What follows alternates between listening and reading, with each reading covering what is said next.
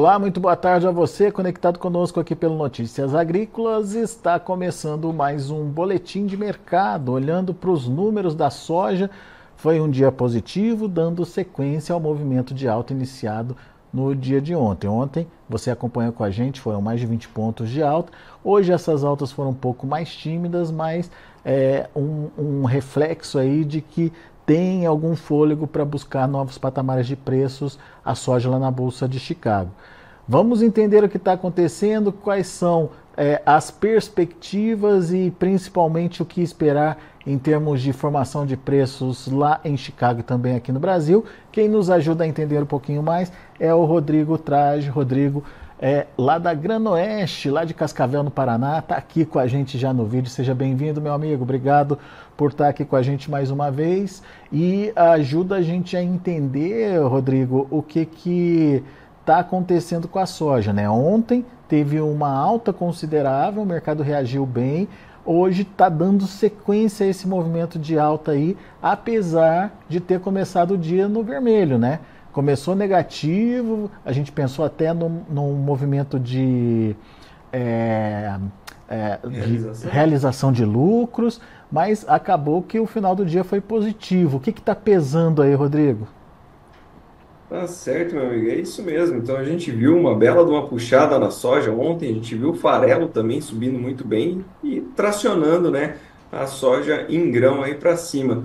Basicamente o que a gente pode perceber é uma preocupação aí do mercado com a alteração do clima lá na Argentina, que já deixa de chover há alguns dias, e também a perspectiva futura aí, segundo os modelos tanto americano quanto europeu, a gente vê que para os próximos 10 dias aí não vai ser fácil em termos de chuva, né? Então, acumulado aí para frente é pouquíssimo, onde chove deve chover cerca de 5 milímetros, então pouco mesmo, né?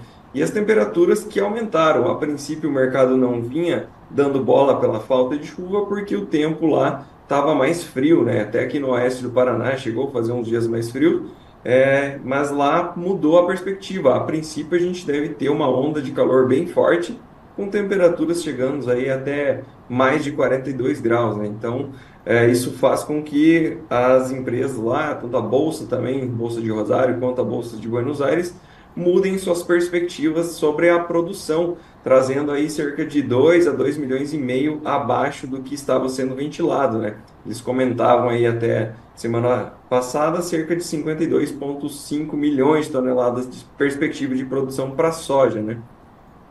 Então isso acaba ajudando a puxar um pouco as cotações para cima. Isso, isso dá um suporte, é, é, digamos, momentâneo para os preços. Principalmente porque isso desestabiliza o farelo, Rodrigo. É o farelo que está puxando o grão nesse momento? Isso, hoje seria a ponta forte seria o farelo mesmo, porque a Argentina volta né, com essas questões de deixar de lado as taxações de aumentar de 31% para 33%, equivalendo com a soja em grão, você acaba tendo a Argentina voltando ao plano original, que era realmente ser um exportador ferrenho aí de farelo, né? Então, com isso, você tem uma perspectiva de menos esmagamento no futuro e acaba puxando também aí o farelo e ajudando a subir a soja, né? Agora, são 10 dias pela frente aí o mercado já está precificando uma possível, é, um possível impacto do clima lá na Argentina. Mas e depois, Rodrigo, como é que a gente pode entender esse mercado? O viés segue positivo? A gente pode ver é, os preços continuarem a subir? Ou a tendência ainda é baixista para os preços, hein? Então, a tendência ainda segue baixista, tá? A gente tem um problema muito grande que é na parte do consumo, né? Então, você tem oferta, tem oferta no Brasil, vai ser uma oferta reduzida? Vai. A gente tem a Argentina aumentando, porque ano passado foi péssimo, né? Então acaba cobrindo um pouco desse problema aqui do Brasil e na oferta global fica basicamente estável, né? Mas a princípio, na parte do consumo, não está tendo muito negócio, não tem muita intenção de compra. A China vem tendo problemas na sua economia, começou lá com as questões da parte de construção civil, inclusive essa semana a gente viu a liquidação da Evergrande, que é uma empresa enorme, né? era a maior do setor, e a gente vê a China patinando, né? Eles dizem que estão andando bem, é, que o PIB veio acima da expectativa, veio 5,2 contra os 5 esperado do mercado, mas o fato é que lá o consumidor chinês está cada vez mais desencorajado a consumir. Eles mudaram muito seus hábitos de consumo também. Agora há uma onda também para trocar a proteína, que antes eles consumiam muita carne de porco, e agora aparentemente os jovens chineses estão trocando para o consumo de frango, porque acham uma proteína mais é, segura, mais limpa também, mais fácil de preparar, mais rápida. E a princípio isso vai mudando também os padrões de consumo lá na China e diminuindo a intenção de compra ao redor do globo. Né? E a gente viu lá na bolsa de Dalian caindo muito os preços ao longo deste começo de ano, né? O mês de janeiro aí foi realmente muito negativo. O farelo lá caiu mais de 17%, e a gente viu a soja caindo também, enfim. Lá eles também têm outros comparativos, né? Eles usam o sintético, que é a lisina, é, para substituir na, na formação da, da ração, né? E, enfim, aparentemente a demanda ela segue muito fraca. E como é que isso pode mudar?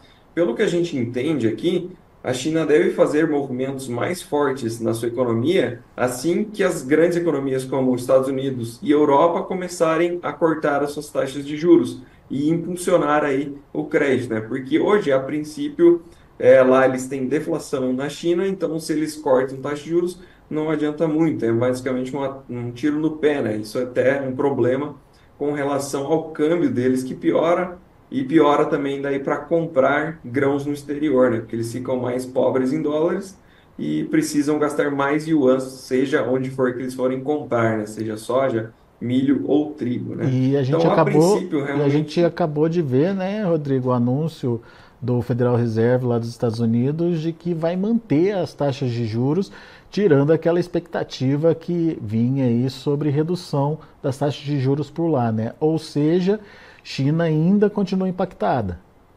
Ainda continua impactada. E nesse curto prazo, né, a gente olhando os, prazos, os preços, a gente também tem essa questão de entrada de safra aqui no Brasil, que querendo ou não, na parte quando começa a colheita ali, você consegue ver uma pressão nos preços, né? Então, a princípio, pelo menos aí no curto prazo, a gente deve ver os preços ficando mais estáveis nessa região ou até caindo um pouquinho, né? Como é que estão os preços aqui no Brasil, Rodrigo? Principalmente aí na sua região, aí em Cascavel. Em Cascavel.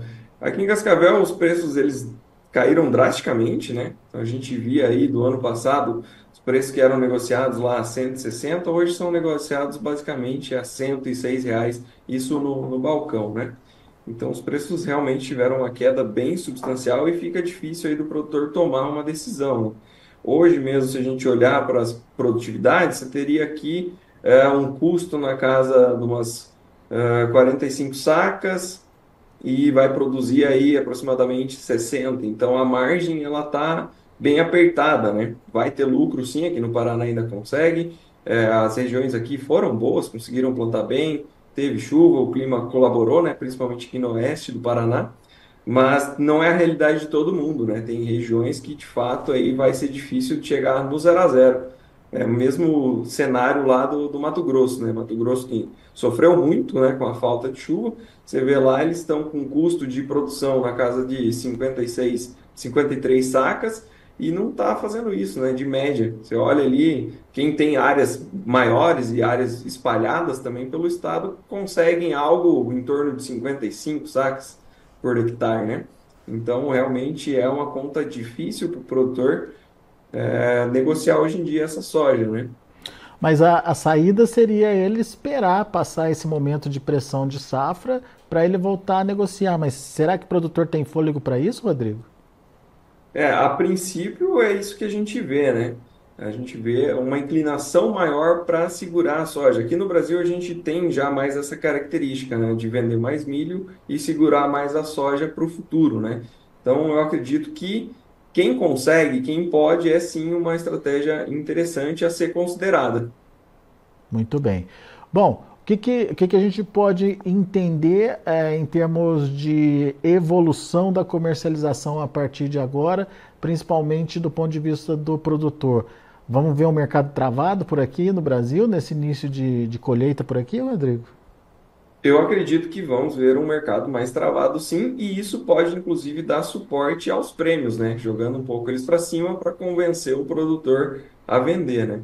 Hoje mesmo é mais interessante, pelo menos na nossa região, fazer a venda do milho e segurar a soja, né? E a gente vê aí um farmer selling atrasado no Brasil, então é possível sim que a gente veja algo nesse sentido. Agora, qual o risco da gente perder o time e o pessoal ir buscar soja lá nos Estados Unidos? Como é que está essa diferença de preços, digamos, entre Brasil e Estados Unidos? Estados Unidos também tem um custo alto, né, por conta dessa questão do, uh, do, do, do, da logística por lá, não é isso, Rodrigo? Uhum, exatamente. Hoje, os Estados Unidos ele é pouco competitivo na parte da soja, né? A China, inclusive, vinha comprando lá dos Estados Unidos, mas acaba saindo, se eu não me engano, a tonelada estava saindo 2 dólares a mais, 2 a 5 dólares a mais. É, mas o ponto é que, de fato, lá, para exportar para a China, está muito complicado, porque a parte do canal do Panamá ainda segue muito caro, né? Teve uma alteração aí de praticamente é, 1,6% a mais, se multiplicar 60% a mais aí do preço que era praticado antes, né? Então a gente vê aí coisas que eram negociadas as travessias das barcaças ali em cerca de 500, é, meio milhão de dólares. Agora você tem que usar 1,3 milhões de dólares para atravessar, né? Que fica inviável. O frete também aumentou muito. E a outra possibilidade seria desviar essa rota aqui por baixo no, na África, né? Só que isso também acrescenta 10 dias de ida e 10 dias de volta. Então está muito complicado ali para a região do Golfo, principalmente, né? O Pacífico está tranquilo que ele consegue escoar lá por cima, né? Porém, você tem que daí subir o rio Mississippi, né? Isso encarece também no, no frete, seja ferroviário, é, lá nos Estados Unidos, né? Ou no marítimo aí, né? Não tem muita saída. Ou seja, uma retenção do produtor brasileiro ainda é, garante aí uma, um, um, ganho de gordura, talvez aí até chegar na soja americana por conta de toda essa dificuldade que eles estão tendo lá. Sim, sim. Por outro lado, a gente vê também um movimento de queda nos preços de Chicago para tentar ser mais competitivo, né? Então é uma, ah, tá. uma gangorra, por assim dizer, né? É, tira de um lado, ganha de um lado, tira de outro, né? Exatamente. Então, o principal dessa safra agora vai ser realmente o papel do, dos bases, né? Do, dos prêmios. A gente tem alguma diferença aqui, né? Coisa que antes, na safra passada, a gente viu aí prêmios negativos muito ruins, né? Cerca de 2 dólares de diferença. Hoje já está mais próximo dos 20 centavos aí. Rodrigo, qual que é a sua orientação para o produtor que está ouvindo a gente agora? Para o produtor que tem caixa, que consegue segurar essa soja, é interessante, mas também não é interessante ficar descoberto, né? Vai que o mercado realmente é, não faz o que é esperado e acaba caindo mais, né? Então, para esses casos, é interessante também fazer algum tipo de proteção de preço, né? Buscar aí um seguro, é, através da bolsa mesmo, né? Com, com opções, e estar se protegendo, né? Mas, num primeiro momento, realmente dá mais prioridade para negociar o milho, caso precise fazer um caixa, e segurar essa soja para ver quais serão os reais impactos que a gente vai ver com relação aí a essa colheita, qual vai ser o número final do Brasil, né, que tende a ser bem menor do que é esperado pelo USDA. É, o USDA, inclusive, falava em 157 milhões de toneladas, né? Dificilmente vai chegar nesse número. E como é que isso vai ser traduzido para os mercados, né? Então, qual... acredito que nesse momento, se possível, segura e faz alguma trava através da bolsa. Qual que é o, qual que é o número que a Granoeste trabalha hoje? Número de, de safra, de produção. É, de produção. Mais próximo dos 135 é. milhões de toneladas. Perda, perda considerável aí, então, diante é. daquela expectativa inicial de 160, mais de 160 milhões de toneladas, né? Isso, em dezembro era 161 milhões de toneladas, é. perspectiva. Pois é. Muito bem. Rodrigo Traje, muito obrigado pela participação conosco aqui, pelos esclarecimentos. Volte sempre. Eu que agradeço pelo convite. Até mais. Até mais. Tá aí Rodrigo Traje, Granoeste, aqui com a gente, trazendo as informações do mercado. Mercado que deu uma esticada no movimento de alta de ontem, é, principalmente por conta aí, é, dessa insegurança em relação ao que pode acontecer com a safra argentina visto que temos pela frente uma nova onda de calor, temperaturas acima dos 40 graus sendo esperada para os próximos dias.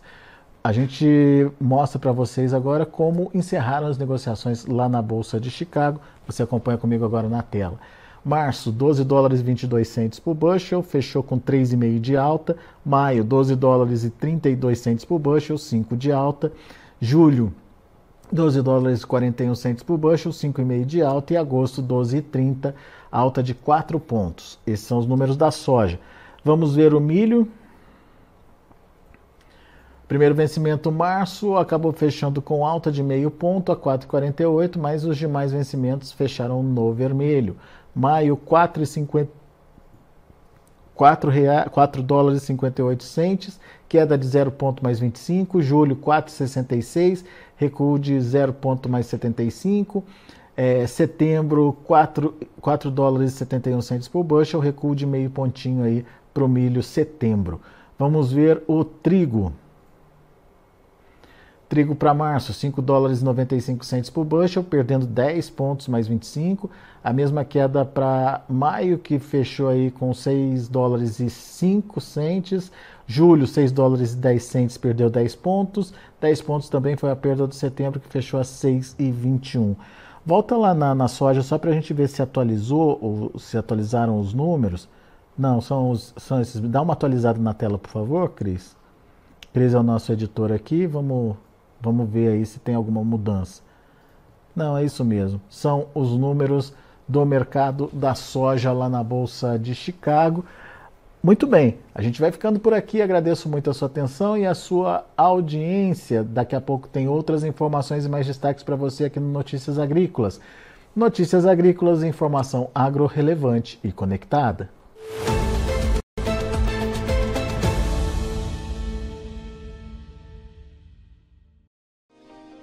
Se inscreva em nossas mídias sociais. No Facebook, Notícias Agrícolas. No Instagram, arroba Notícias Agrícolas. E em nosso Twitter, arroba Norteagri.